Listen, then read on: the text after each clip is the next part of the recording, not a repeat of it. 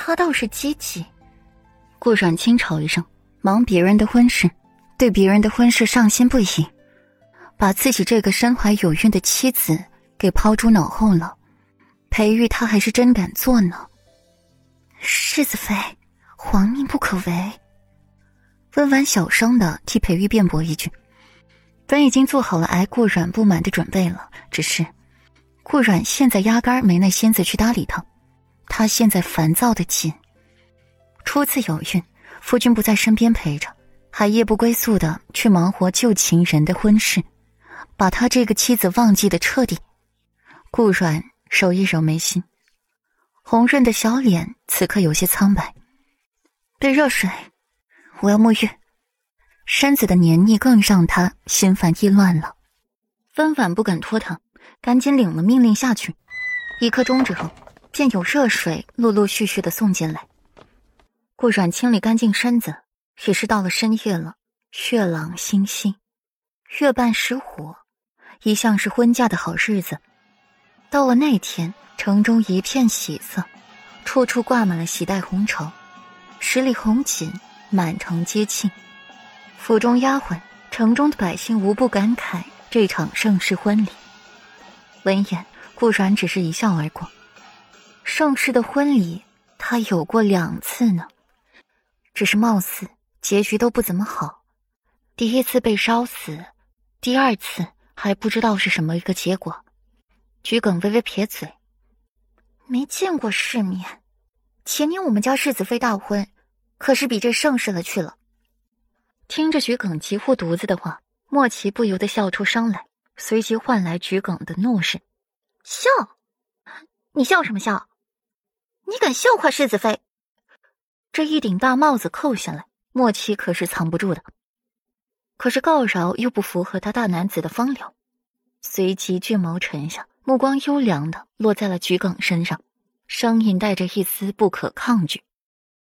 今日扎马步三个时辰，我守着你。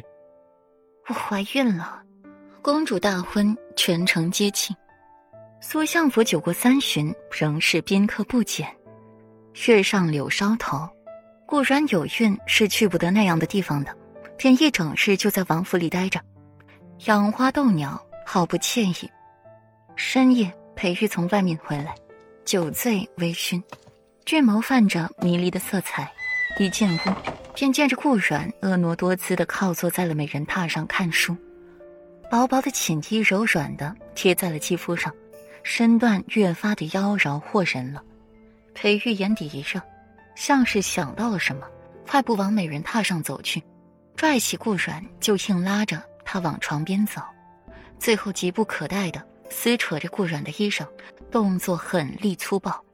顾阮被这突然的一幕给吓到了。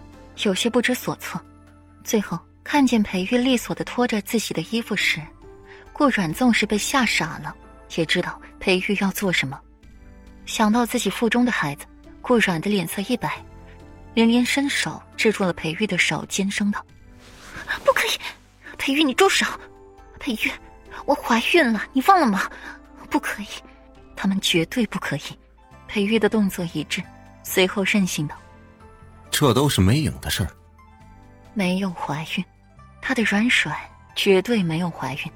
裴玉闭了闭眼，想起了白清华的话来：“小徒弟，今日你父王就要去了，本座特意告诉你一个好消息，本座很快就有徒子徒孙了。”听到今日你父王就要去了，裴玉在一旁差点没一拳打在白清华那张欠揍的脸上。会不会说话呢？他这是要出征了。不是要死了，裴玉当时也是微微一笑，还好心情的与白清华说话。师尊掐指算卦的本领着实高深，您确实再过不久就会有徒孙了。您徒媳妇有孕，再过九个月，师尊就可以做师祖了。他的软软有孕了，他就要做父亲了。闻言，白清华不是比方才绽放出更加灿烂的笑容，而是脸色。变得古怪，最后难看了起来。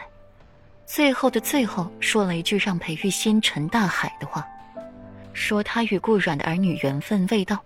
此时过软有孕，这份儿女缘也是一段孽缘，更会危及母体，所以这孩子要不得。